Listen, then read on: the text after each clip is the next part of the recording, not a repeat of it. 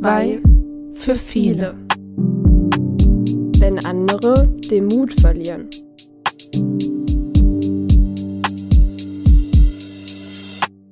Hallo und herzlich willkommen zur Folge 21 unseres Podcasts. Hi Jessie. Hi Saskia.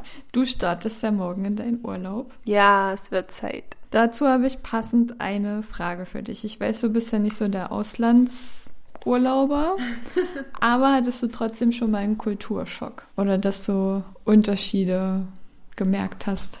Ja, tatsächlich als Teenager. Da waren wir in der Türkei ähm, im Urlaub. Und das Ganze würde ich jetzt natürlich völlig wertfrei und ich urteile da auch nicht oder verurteile niemanden. Aber für mich war es ein Kulturschock, den russischen Urlaubern und den englischen Urlaubern beim Essen zuzusehen. ähm, ja, also ganz anders als wir, dass die Teller vollgehauen und was halt übrig blieb, blieb übrig. Also mhm. das, ja, das war für mich ein Kulturschock. Das stimmt, das ist mir auch schon aufgefallen. Ich hatte einen ähm, während meines Au-pair-Jahres, da haben die auch äh, von Anfang an gesagt, ihr habt erstmal so ein Hoch, ne? also dass ihr euch freut, alles ist interessant und dann mm, werdet ihr halt quasi in so ein Loch fallen. Zum Beispiel wünschen die Amerikaner sich ja nicht guten Appetit, also die mhm. essen halt einfach drauf los. Oder was ich heute immer noch befremdlich finde, dass sie mit Straßenschuhen ins Haus gehen. Das ist für uns ja vollkommen verständlich, die auszuziehen an der Tür. Aber ich glaube, das ist auch so ein Ostding. Also ich habe auch schon von vielen westdeutschen Instagrammern und Familien gesehen, dass das da auch gang und gäbe ist, dass die mit Schuhen durchs Haus laufen. Und ja, also ich kann es mir auch überhaupt nicht vorstellen, weil ich hatte das gestern erst, da hat es nun geregnet bei uns. Mhm. Und ich hatte drinnen noch was vergessen und dachte mir, ach komm, gehst du schnell mit den Schuhen durch. Ja, schön. Ich hatte drei Tage vorher alles gewischt und konnte dann nochmal wischen. Genau, und die Unterschiede machen sich ja nicht nur im Verhalten bemerkbar, sondern auch in Gesten. Und ich habe dir mal welche mitgebracht. es ist ja immer sehr praktisch, Sachen zu zeigen in einem Podcast, aber ja. ich glaube, unsere Zuhörer und Zuhörerinnen werden das anhand deiner Antwort trotzdem rausfinden, was ich dir hier zeige. Fangen wir mal an mit dem hier. Das ist ein Daumen hoch. Bei uns. Ja. Aber warum könnte es da zu Problemen kommen? Das weiß ich nicht. Für mich ist es ein klares Daumen hoch. Super gemacht, Saskia. Sehr schön. Mhm. Weiß ich nicht. Ist das vielleicht äh, bei anderen eher so ein Nein oder so? Fast. Also in Australien, Afrika und Asien gilt das als Beschimpfung zum Beispiel. Also anscheinend, wenn du den Daumen hoch zeigst, ist es sowas wie du piep. also quasi wie unser Mittelfinger. Ja, genau. Bei uns heißt es ja auch noch anhalten zum Beispiel. Mhm. Also wenn man trampen möchte. Und in Israel werben Prostituierte damit ihre Kunden an. Also da solltest du das Zeichen nicht machen. ah, super, super. okay. Okay, Nummer zwei. Das ist, ähm, wenn ich es beschreiben kann, Daumen und Zeigefinger zum Ring gemacht und die Hände äh, nach oben, äh, die Finger nach oben. Ich kenne das bei den Tauchern als alles okay. Mhm. Also dieses ist okay. Genau. Und ich kenne das bei uns in der Schule als, haha, reingeguckt ins Loch. Stimmt, das habe ich mir nicht aufgeschrieben, siehst du. ähm, in Südamerika ist es auch eine Beleidigung. Und in Frankreich und Belgien heißt es sowas wie Null. Macht ja auch irgendwie mhm. Sinn, so ein bisschen. Oder wenn irgendwas wertlos ist. In Japan ist es eine Anspielung auf Geld. Hm. Weiß nicht in welcher Hinsicht, aber man kann es ja mal ausprobieren. Und das dritte. Peace, ist Frieden. also Frieden oder Sieg heißt es bei uns, wenn man die Handzeichen nach außen dreht, also so rum. Hm. Dann, und du machst es in Großbritannien oder Malta, ist es eine Beleidigung und heißt sowas wie steckt dir zwei Finger in den Po. Oh. Und in Irland heißt es fuck you. Also wenn du das im Straßenverkehr siehst, da soll das wohl ganz verbreitet sein. Und ich freue mich dann und denke mir, ja, cool, Frieden. Nee. Alles cool. Du fährst einfach nur schlecht. ja. Ich möchte noch ein. Dann nehmen wir noch das hier. Das bedeutet Balla Balla. Du hast sie nicht mehr alle. Also dieses flache Hand vom Gesicht hin und her wedeln. Der klassische Scheibenwischer wurde es im Internet beschrieben. In Japan heißt es einfach nur Nein. Oh. also da ist es, was vollkommen in Ordnung ist quasi. Ein fünftes habe ich noch. Kopfschütteln. War dein Grinsen jetzt bewusst? Nein. Ein Kopfschütteln bedeutet nein oder oh Mann, oh Mann, oh Mann. Wenn jemand in Griechenland oder Türkei, in der Türkei so macht, mhm. sieht man ganz oft auf dem Bazar, dann heißt es ja. Oh. Also vollkommen entgegensetzt ja, zu unserem, ja. ja. Und ich glaube, daran sieht man auch ganz gut, dass durch so kleine Sachen auch schon Missverständnisse entstehen können. Und darum soll es ja heute bei uns gehen, um Missverständnisse zwischen verschiedenen Kulturen in der Schule. Und dafür haben wir uns noch einen Gast eingeladen. Hallo, herzlich willkommen, Jasmin. Hallo. Wir kennen dich ja schon aus unserer Schulhund-Folge. Und ja, heute bist du mal nicht tierisch unterwegs bei uns, sondern zu dem Thema Migration an Schulen, in deinem Fall weiterführende Schule. Aber bevor wir starten, wie immer unsere Blitzlichtrunde. Jessie, wir teilen uns die Blitzlichtrunde heute mal. Ich übergebe dir das Wort. Die erste Frage wäre, was macht dich besonders wütend? Besonders wütend macht mich, ähm, wenn mein Partner die Waschmaschine macht oder eben den Geschirrspüler falsch einräumt. Weil die Wäsche dann meistens nicht mehr die Farbe hat, die sie haben sollte? Nee, das nicht, aber ähm, zu viel Weichspüler und ähm, dann werden auch keine Wäscheklammern benutzt und dann fliegt das öfter mal zum Nachbarn. Der freut sich. Meine Frage ist, wofür bist du diese Woche besonders dankbar? Ich bin besonders darüber dankbar, dass wir diese Woche eine Drei-Tage-Woche haben, aufgrund von Feiertag und Betriebsurlaub. Okay, nächste Frage. Du bist ja so ein kleiner ja, Bewegungsfloh, sage ich mal. Ähm, was brauchst du, um konzentriert arbeiten zu können? Fokussiert am Laptop, wenn ich irgendwas schreibe, brauche ich immer eine Tasse Tee, meistens Pfefferminztee, ein offenes Fenster und äh, eine Möglichkeit, mit den Fingern zu spielen, meistens mit irgendeinem Ball in der Hand oder mit einem Stift. Und dann kann ich besser arbeiten. Also ich habe dir jetzt einen Kaffee angeboten, aber ich habe auch frisch gekochten Pfefferminztee, wenn du den dann danach möchtest. Meine Frage ist, wie hast du heute oder diese Woche anderen geholfen? Mm, wir haben gestern einen Ausflug in den Leipziger Zoo unternommen mit den Schülern aus meiner Schule und aus der Schule meiner Schulsozialarbeitskollegin. Und wir waren im Gondwanaland, haben dort eine Brille gefunden und die dann zur Information zurückgebracht und haben sogar noch erfahren, dass der Brillenbesitzer die es auch wieder erhalten hat. Sehr schön. Da würdet ihr bei uns an der Wand der guten Taten hängen. Löblich. Der Tag hat zwar erst angefangen, weil es ist ja jetzt morgens um neun, aber und wir müssen auch nochmal betonen, dass wir uns momentan bei der Aufnahme in den Pfingstferien befinden. Also bitte nicht wundern, dass wir ähm, jetzt von der Drei-Tage-Woche gesprochen haben. Trotzdem die Frage, was hat dich heute glücklich gemacht? Mm, das Strahlen meiner Eltern, weil ich sie zum Flughafen gebracht habe und sie gerade auf dem Weg nach Ägypten sind. Oh. Und sie haben uns nicht mitgenommen. Fand ich auch doof. Sehr schön. Dann nach einem kurzen Warm-up wollen wir ins Thema steigen. Migration. Ich glaube, Migration ist ein Thema, was mittlerweile jede Schule beschäftigt. Ähm, erzähl mal, wie viele Migranten habt ihr bei euch an der Schule? Nochmal vielleicht die Schulgröße kurz mit erwähnen. Ja, und welche Herausforderungen ergeben sich dadurch? Wir haben zwischen 350 und 390 Schüler. Genau kann ich es immer nicht sagen, weil viele dann wegziehen oder auch hm, tatsächlich jetzt in Bezug auf Migration abgeschoben werden. Ich könnte mal pauschalisieren. Wir haben zwei Ankunftsklassen von ukrainischen Schülerinnen und ähm, da sind es 55 und ansonsten, naja, mindestens 30, 40 Schüler sind aus anderen Ländern. Also ungefähr ein Viertel Migranten. Das ist aber schon eine ordentliche Nummer. Inwiefern können die Kinder Deutsch sprechen? Ganz unterschiedlich. Also kommt immer darauf an, ob sie vorher schon eine Schule besucht haben aus de, in dem Land, aus dem sie kommen, oder wie lange sie eben auch schon in Deutschland sind, ähm, wie die Eltern hinterher sind, also ob die sich eben auch Mühe geben, auch Deutsch zu sprechen zu Hause, weil da scheitert es ganz oft. Ähm, mal so, mal so. Wir haben jetzt vor kurzem zwei neue Afghanen bekommen, ein Mädchen und ein Junge. Und die sind schon sehr hinterher, die nehmen die Fördermöglichkeiten sehr gut an und ähm, lernen schnell. Andere wiederum, da scheitert es an der Sprachbarriere. Das heißt, sie sitzen im Unterricht, verstehen nichts und das schon seit ein, zwei Jahren und die schalten dann ab. Also die schlafen dann im Unterricht, weil sie eben nichts verstehen, was ich auch auf der einen Seite nachvollziehen kann, weil es ja auch dann auch langweilig ist, wenn man nichts versteht. Uns fehlen eben auch DATS-Klassen und Integrationslehrer, sowas haben wir nicht. Das versuchen eben die Lehrer allgemein mit aufzufedern, funktioniert aber recht schlecht bei Klassenstärken zwischen 22 und 27 Schülern.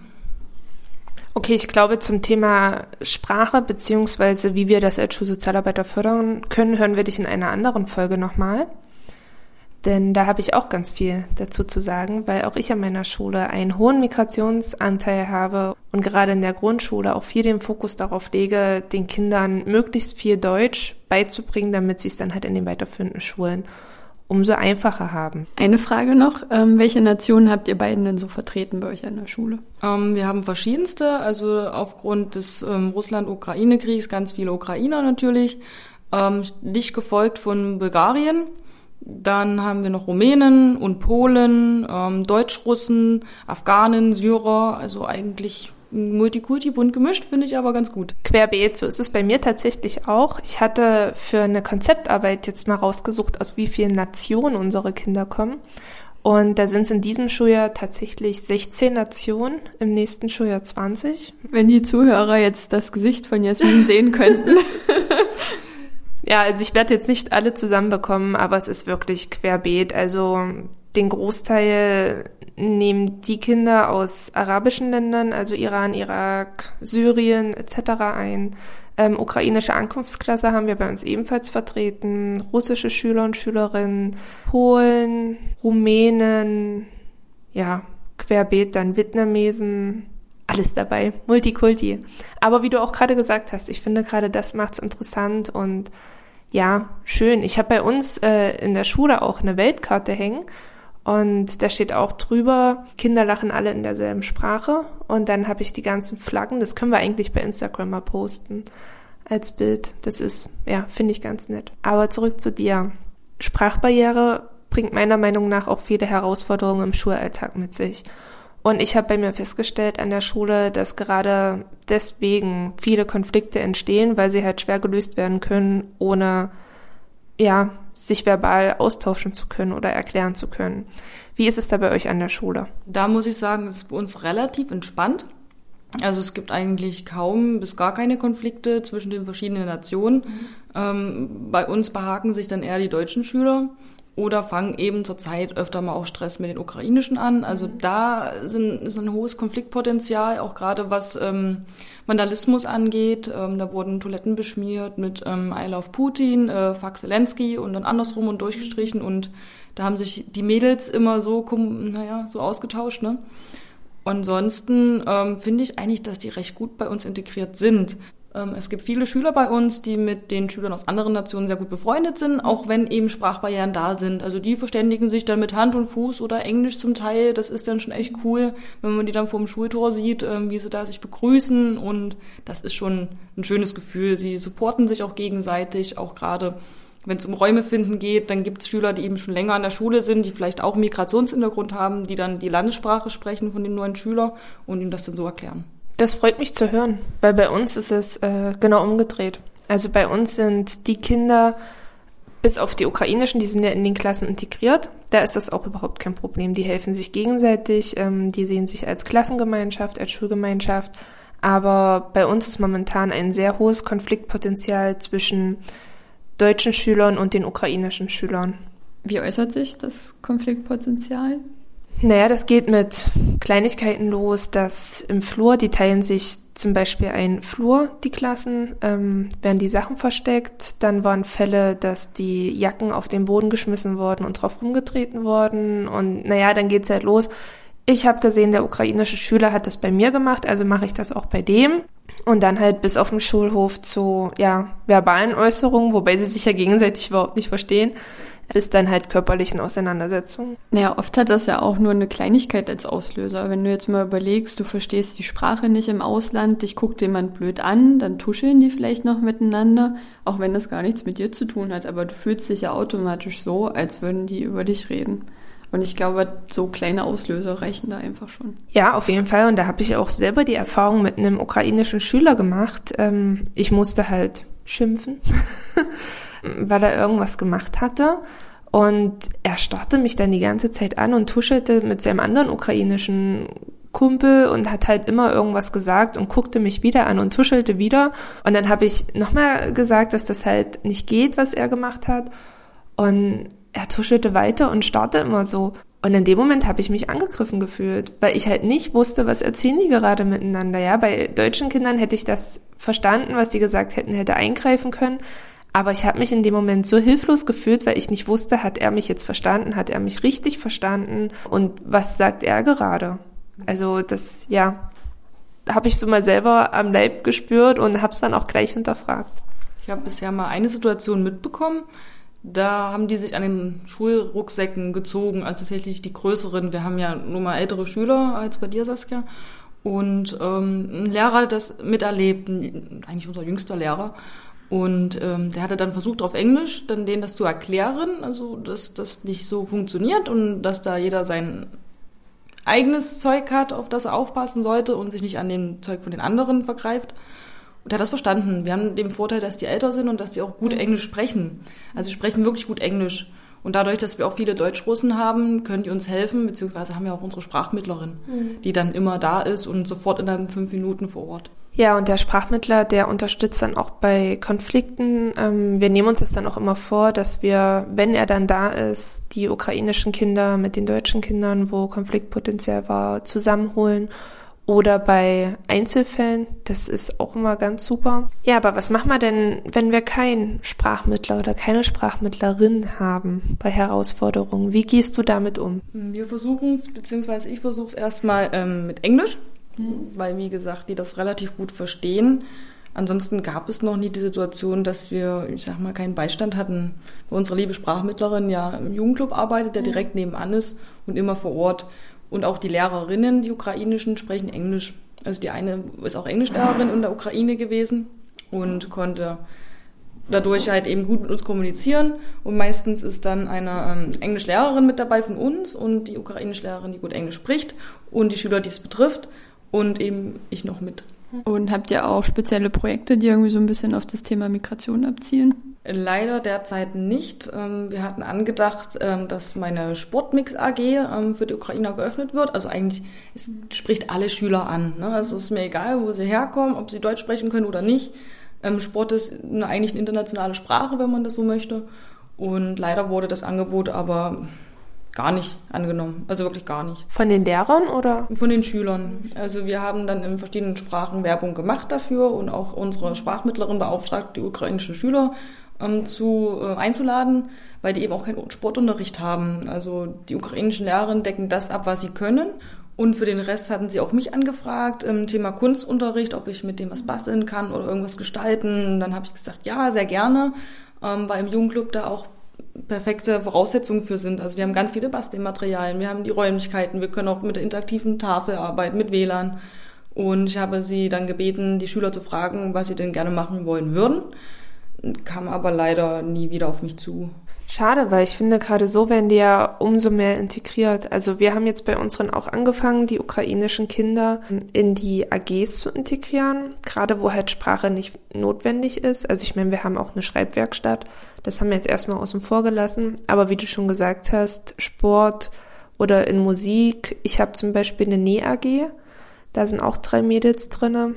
Und das klappt total toll. Also bei mir, ich mache dann jede Stunde, dass zwei Mädels von meinen deutschen Kindern quasi sich um die drei kümmern. Ich finde das dann total spannend auch zu sehen, wie die untereinander agieren. Also meine Kids, die fangen dann automatisch an, ganz langsam zu sprechen und schau mal, wo ich dann gesagt habe, ihr könnt ruhig normal sprechen, halt nur nicht rasen und ganz viel zeigen. Und ja, die kommen danach zu mir und sagen, oh, das war halt total cool, mal die Erfahrung so zu machen. Und wir wollen jetzt anfangen, die in den Unterricht zu integrieren, auch sowas wie Kunstsport, wo es halt keine Sprache bedarf. Und die Eltern, die ukrainischen Eltern haben jetzt auch den Wunsch geäußert, dass am nächsten, also im nächsten Jahr die Kinder in die Klassen integriert werden, was nochmal eine Herausforderung wird. Aber es für die Kinder einfach für die Entwicklung so wichtig ist, weil die sprechen ja sonst gar kein Deutsch. Und dann fallen sie uns später auf den weiterführenden Schulen, wo es keine Ankunftsklassen gibt, auf die Füße. Ich hätte dann noch was zum Thema Projekt, was mir gerade noch durch den Kopf gegangen ist. Wir haben über unseren Respektcoach ähm, eine, naja, sagen wir mal, eine Veranstaltung mit acht Terminen gehabt, ähm, ein Selbstbehauptungskurs. Da war ein Trainer vom Sportshaus dabei, der ähm, war eigentlich Zielgruppe Mädels, fünfte, sechste Klasse. Und die, die am häufigsten gekommen sind, also regelmäßig noch wirklich gut und viel mitgemacht haben, war zwei syrische Mädchen. Und die sind da richtig aufgeblüht. Und dann sollten sie eben auch ein bisschen Boxtraining mitmachen. Also gegen so einen Schaumstoffteil, was man sich dann vor den Körper hält. Und das durfte ich mir auch mal vor den Körper halten. Dann durften die mal draufschlagen. Die Kleinen haben echt Wumms. Also Hut ab. Aber ich finde das cool, gerade wenn man den Hintergrund betrachtet, dass die vielleicht eben... Dass die aufgrund ihrer Herkunft sich selbst behaupten müssen im Leben, meinst du das? Genau, weil ja bei den Muslima immer noch so ist, dass die Frauen eben eine herabgesetzte Stellung in der Familie haben. Und ähm, meist auch nicht viel dürfen. Da ist auch ein interessantes Thema. Da habe ich mich letztens mit der Lehrerin drüber unterhalten. Wir haben eine neue Lehrerin, eine Quereinsteigerin oder Seiteneinsteiger. Ich weiß gerade nicht, wie man das schimpft. Und ähm, sie macht ein bisschen im DATS-Unterricht mhm. und sie trägt selber Kopftuch. Und dann habe ich gefragt, ähm, wie es denn dazu kommt, beziehungsweise welche Unterschiede es gibt, weil wir haben einige ähm, aus den Gebieten, die Kopftuch tragen und einige Mädchen eben nicht. Und das ist, wird wohl freigestellt, also erst ab Eintritt ähm, ins, ins Jugendalter ähm, müssten sie ein Kopftuch tragen. Mhm. Ähm, es gibt aber auch Eltern, die jetzt schon so tolerant sind und ähm, ich sag mal so, was heißt integriert in Deutschland, aber ähm, die dann nicht mehr so verbissen drauf sind, um es eben ihren Kind zu erleichtern, hier Fuß zu fassen. Das nennt man moderne Muslime. Ja. Haben wir nämlich auch. Es gibt die modernen Muslime, die das alles ein bisschen lockerer sehen, wo es dann auch darum geht, dürfen die Gelatine essen, also Haribos oder wirklich gar nichts. Und da haben wir auch einige, die das ein bisschen entspannter sehen. Das ist auf jeden Fall sehr cool und sehr förderlich. Wir haben ja auch gerade eine syrische Schülerin, also uns wurde gesagt, sie ist Analphabetin.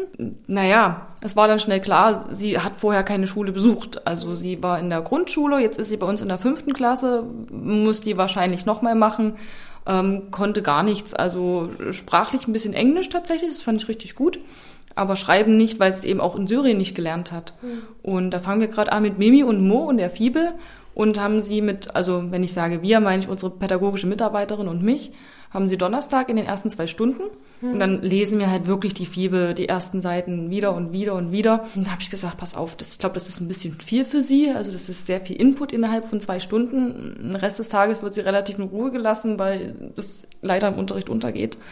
Ich sage, komm, ich muss jetzt eh noch mal zu Penny was einkaufen dann machen wir mal interaktiven Unterricht. Dann nehmen wir sie mit und dann soll sie mir mal sagen, was sie so kennt und ihr das so ein bisschen realitäts- und alltagstauglicher gestalten, dieses Lernen. Das hat auch gut funktioniert und sie hatte echt Freude. Da werden wir auf jeden Fall später auch noch mal was dazu sagen, weil, wie gesagt, ich habe das bei uns jetzt angeleiert mit DATS-Förderung. Das funktioniert momentan so, dass es täglich die ersten zwei Stunden sind, wo die Kinder kommen, wo abzusehen ist, dass sie sowieso das Schuljahr wiederholen müssen, also auch keinen Unterrichtsstoff verpassen. Und ja, wie wir das dann aufbauen, was wir noch drumherum gestalten, das dann in einer anderen Folge. Was ist ein Respect-Coach für die, die es nicht kennen? Ein Respect-Coach ist an mehreren Schulen eingesetzt. Ähm, unsere Respect-Coachin ist zwei Tage die Woche da und kümmert sich um eben auch ein bisschen mit ähm, die Migrationsschüler in, in der Integration und ähm, eigentlich für Demokratie, für Respekt, für mehr Toleranz eben genau das, was auch heute und hier wichtig ist in unserer Folge. Und wie gestaltet sie das dann? Die ähm, Integration zum Beispiel? Also geht sie in die Klassen rein oder macht sie, nimmt sie die Kinder raus und macht die Kinder fit? Also wie, ja, macht sie das? Unterschiedlich. Also dadurch, dass sie ja leider nur zwei Tage an unserer Schule ist, ähm, nimmt sie oft die Kinder mit raus ähm, zu sich ins Büro und macht da so Lernspiele, also macht sie quasi fit für die Kommunikation und plant eben solche Angebote wie den Selbstbehauptungskurs und äh, andere außerschulische Aktivitäten, Ausflüge und guckt eben, was in der ähm, Region noch so angeboten wird für Veranstaltungen und verabredet sich dann mit den Schülerinnen. Das ist ja eine schöne Sache, weil im Prinzip nimmt sie dir ja dann auch so ein bisschen die Arbeit ab, oder? Mm, ja. Das sind ja jetzt alles hauptsächlich Sachen, die präventiv sind, so ein bisschen, was ihr aufgezählt habt, auch das mit den AGs. Ähm, was würdet ihr denn machen, wenn, ja, sagen wir mal, ihr seid jetzt auf dem Schulhof in der Hofpause mit euren über 300 Kindern, beide, wo alle aufeinandertreffen und dann kommt es dazu Streitigkeiten zwischen ukrainischen Kindern und russischen Kindern, vielleicht aufgrund des Krieges gerade. Was würdet ihr da machen? Ich muss erstmal an der Stelle sagen, am Anfang war es tatsächlich, dass die ukrainischen Kinder auf einmal kein Russisch mehr verstanden haben. Also das war so, ja, wahrscheinlich auch eine Schutzhaltung seitens der Kinder. Aber mittlerweile muss ich sagen, dass es genau zwischen den beiden Parteien am wenigsten Konfliktpotenzial bei uns gibt, weil die sich ja verstehen. Und tatsächlich supporten die sich eher und helfen sich bei ähm, Kommunikationsproblemen mit anderen Schülern. Die sind eigentlich ziemlich dicke. Wir haben auch schon Liebesbeziehungen zwischen Ukrainern und Deutschen. Also das ist ganz niedlich, wenn man das dann bei Instagram verfolgt. Aber prinzipiell würde ich erstmal ähm, mich körperlich groß machen und es ist ja egal, auf welcher Sprache ich brülle. Also die Message wird ja trotzdem vermittelt, dass das gerade ja. blöd ist, was die machen. Also ja. erstmal einen Brüller loslassen, dann gucken die meistens schon. Und dann muss ich schauen, ob das eben die älteren Schüler sind, ähm, die auch Englisch verstehen, mit denen ich auch kommunizieren kann, oder ob es die jüngeren sind. Und dann können wir ja immer noch die ukrainischen Lehrerinnen hinzuholen, die dann eben vermitteln. Genau, so ist es bei uns auch. Also wir schauen, wir haben ja tatsächlich die ukrainische Lehrerin, die so ein bisschen Deutsch spricht. Und wir haben eine ukrainische ähm, Quereinsteigerin, die auch so ein bisschen vermitteln kann, die wir dann hinzuziehen. Oder halt den Sprachmittler und dann, ja, werden beide Parteien, beide Streitparteien zusammengeholt und dann wird halt übersetzt und ausgetauscht, wie eine normale Konfliktbewältigung, sage ich mal, zwischen Kindern, die die gleiche Sprache sprechen. Aber wie Jasmin auch gesagt hat, Mimik und Gestik spielt da eine große Rolle auch ich ähm, mache mich dann ganz groß und der Ton spielt die Musik. Ja, nur manchmal sind ja die Fronten doch schon ganz schön verhärtet zwischen zwei Kulturen. Das ist ja immer ein bisschen schwierig. Wenn sich verhärtete Konflikte ergeben, die schon ja auf lange Sicht zu erkennen sind, dann bedarf es meiner Meinung nach ebenso wie ich das bei Konflikten mit gleichsprachigen Kindern machen würde. Viel Arbeit, viel Gespräche und da lege ich meine Termine dann so, dass der Sprachmittler dabei ist wir setzen uns dann ja an einen Tisch und dann wird's halt ja ganz normal wie auch bei einheimischen Kindern besprochen. Dann vielen Dank, Jasmin, dass du da warst und ja, deine Eindrücke von der weiterführenden Schule uns berichtet hast. Danke für die Einladung, habe mich sehr gefreut. Gerne wieder. Am Ende der heutigen Folge würde ich noch mal ganz kurz eine kleine Zusammenfassung geben. Als allererstes, was ist denn überhaupt Kultur? Nach Trumbull und Farr von 2005 ist Kultur ein Bündel von verschiedenen Werten, Meinungen und Denkweisen über die Welt, die das alltägliche Verhalten beeinflussen.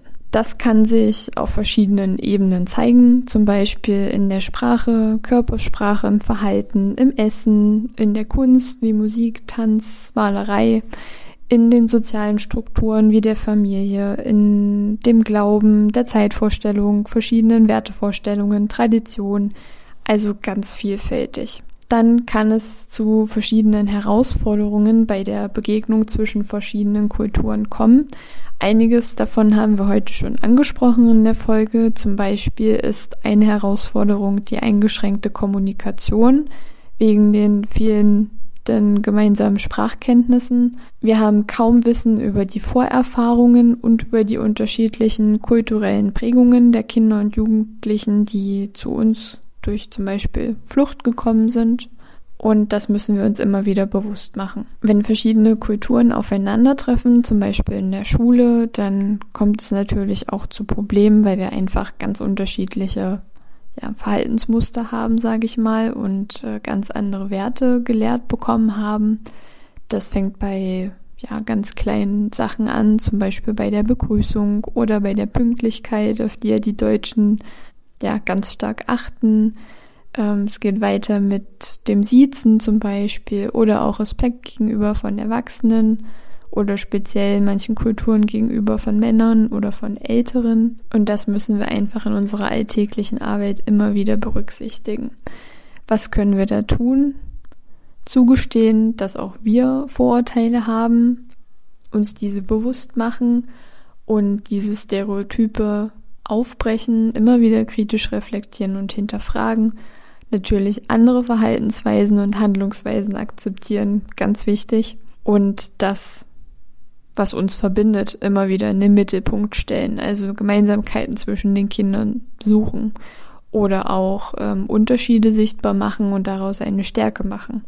Teilhabemöglichkeiten schaffen. All das ist ganz wichtig und das machen wir in unserer alltäglichen Arbeit auch. Wenn ihr besondere Begegnungen oder Herausforderungen in eurer Schule hattet mit unterschiedlichen Kulturen, dann lasst sie uns doch gerne zukommen. Wie immer per E-Mail oder auf Instagram sind wir für euch erreichbar und sind gespannt, was ihr in eurem Alltag alles so erlebt habt. Und in diesem Sinne verabschieden wir uns von euch. Bye bye, Butterfly.